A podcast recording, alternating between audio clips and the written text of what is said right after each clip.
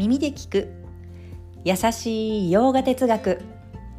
こんにちはふみママです。いつもお聞きいただきありがとうございます。このラジオは耳でヨガ哲学を聞いて日常に生かしていこうというラジオです。ラジオの原稿をノートに載せています。テキストでご覧になりたい方は URL を後ほど貼ります。こちらからお願いいたします。今日ですねちょっとラジオを配信しようと思った矢先に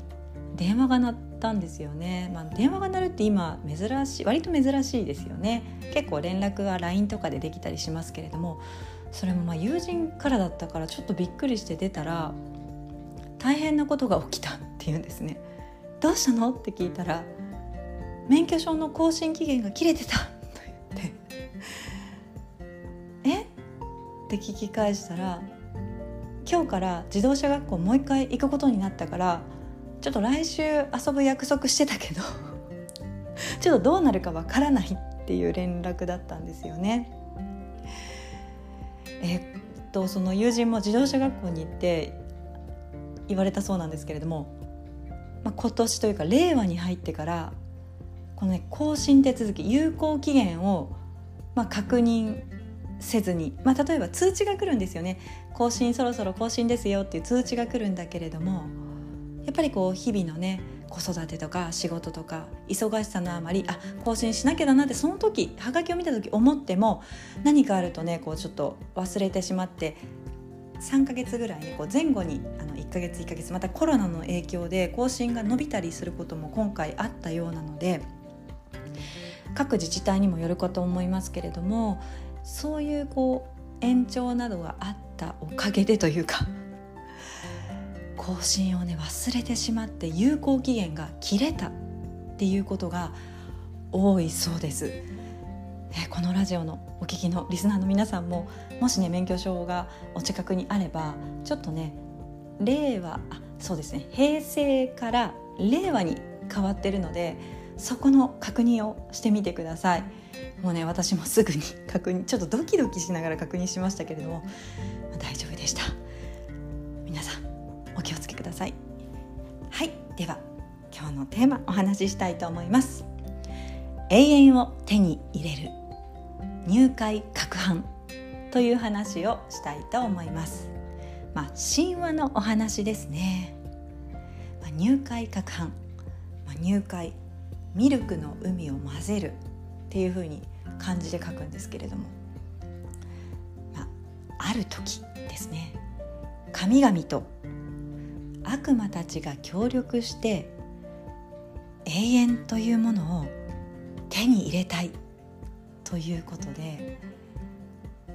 まあ、ミルクでできた海をかき混ぜようという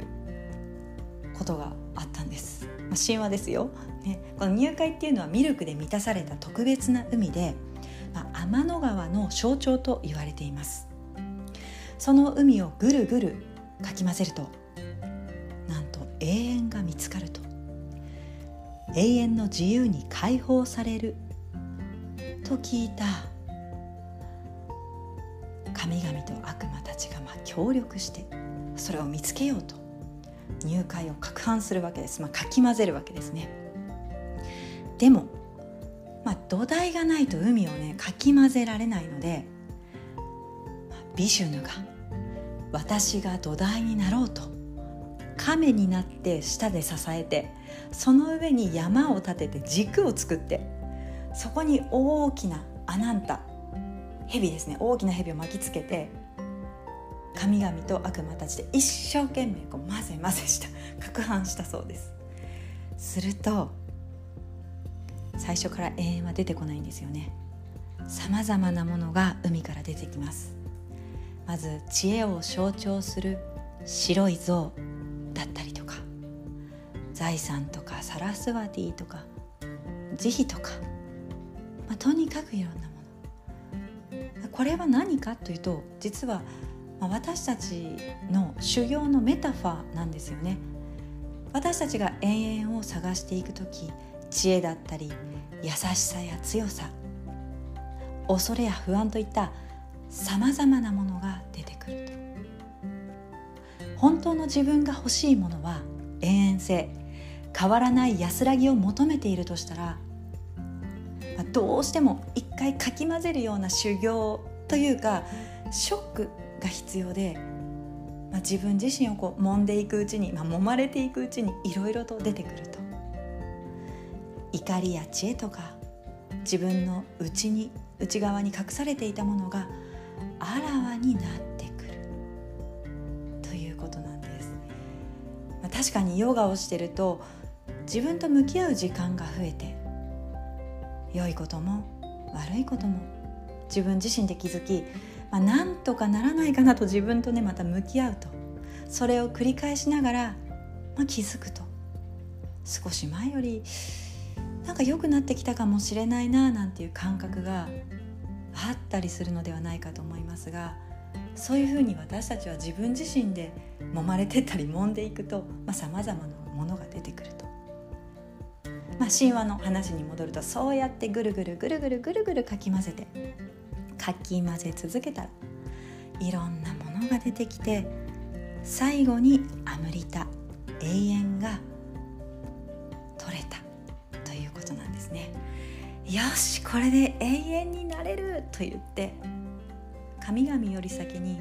悪魔たちが奪っていっちゃったそうです。そして悪魔たちはもう喜んで安心して杯を交わすんですね。大宴会です。これで俺たちは永遠だと言ってね、まあ、そんな風にこう目に見えるもの象徴だけで満足して永遠は俺たちのものだなんて言って大宴会をやっていたと。まあ、片や一方で悪魔たちに永遠を奪われた神々はいやなんとか取り戻したいと思ってね。さっき海をかき混ぜる時にお世話になったビシュヌのところにもう一回行くわけです。いや先ほどは助かったんですがなななんとありがとうございました。でもアムリタを悪魔たちに独占されてしまったんですよ。なんとかなりませんか？お願いします。ビシュヌ様と言って。そうするとビシュヌは「よし分かった」と言ってモヒーニという魅惑的な女性に化けて変身して悪魔たちのところに行くんです。このモヒーニ揺れる象徴なんですが片時も止まらずにダンスを踊るんですね。こうカラフルな魅力的な衣装を着て、まあ、衣を着てフリフリと片時も止まらずに、うん、で悪魔たちは案の定モヒーニに見とれてしまうわけです。その隙にアムリタの入った壺をモヒーニが取っていくんですね。悪魔たちはお尻をフリフリするモヒーニに見とれて、まあ、揺れ動くものに感覚に快楽を与えてくれるものに惑わされて大事な永遠性を奪われる、まあ、こんな風に人というものは動き揺れ動くものに引きつけられますよといったことなんです、まあ、私たちだったら私たちの持っている道具ですよね。体や心感覚常に変化するこういった揺れ動くものにやっぱり引きつけられると。でもそればっかりに気持ちがいくと揺れ動くものばっかりに自分自身が持ってかれるとやっぱり永遠っていうものはそっちにないですよというわけです。決して揺れたり動いたりしないもの。じっと私たちは深く考え理解すべきことによって初めて手に入れることができるもの、だからまあ、揺れ変わりゆくものに心を奪われると、まあ、大事な本当に手にすべき永遠性を奪われちゃうよという話になっています。悪魔たちもねもう火にに見とれられて永遠性を奪われるなんてちょっとバカだななんて思いますが これはあくまでもメタファーで、まあ、私たちもやっぱりうかうかと快楽の五感を満たすままの世界に溺れていると。あっという間にこの世界であれ？取りに来たもの？なんだっけ？となってしまいあっという間に人生が終わるよというお話でした。はい。ちょっと最後に電車の音が入ってしまいましたけれども今日一日も皆様にとって素敵な一日になりますように。耳で聞く優しい洋画哲学ふみママラジオご清聴ありがとうございました。バイバーイ。